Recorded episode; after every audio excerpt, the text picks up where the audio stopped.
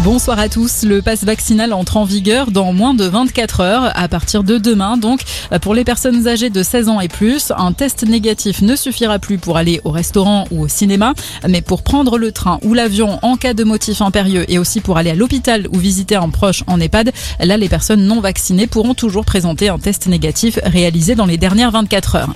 Un peu moins de 40 000 personnes ont manifesté hier en France contre le pass vaccinal. Nouvelle mobilisation aujourd'hui à Bruxelles. Plusieurs milliers de manifestants ont défilé dans la capitale belge contre les restrictions liées à la pandémie. Euh, manifestation qui se termine dans la violence, des affrontements avec les forces de l'ordre, plusieurs façades de bâtiments officiels dégradés et un début d'incendie dans une station de métro. Emmanuel Macron salue avec respect la mémoire d'Alexandre Martin, 24 ans. Le militaire est décédé au Mali après l'attaque du camp des forces Barkhane à Gao. Il appartenait au 54e régiment d'artillerie de hier dans le Var. Marine Le Pen tacle Gilbert Collard après le ralliement de l'eurodéputé à Éric Zemmour.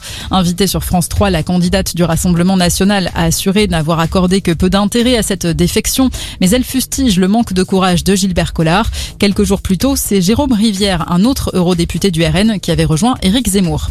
Allez, le foot est la 22e journée de Ligue 1. Nice s'impose à Metz 2-0. Victoire de Nantes contre Lorient 4 2 et de Bordeaux contre Strasbourg 4 3. Rennes s'incline à Clermont 2-1 et défaite de 3 à Angers sur le même score, 2-1. Ce soir, le PSG reçoit Reims. Les Parisiens privés de leur gardien, Donnarumma, il a ressenti une gêne au mollet lors du dernier entraînement, indique le club parisien. C'est donc Kaylor Navas qui devrait être titulaire. Coup d'envoi à 20h45. Et puis le père de Valérian et Laureline est décédé. Le dessinateur Jean-Claude Mézières disparaît à l'âge de 83 ans. Il avait créé la série de BD de science-fiction Valérian et Laureline, une vingtaine d'albums depuis 1970, adaptés au cinéma en 2017 par Besson. Très bonne soirée à tous.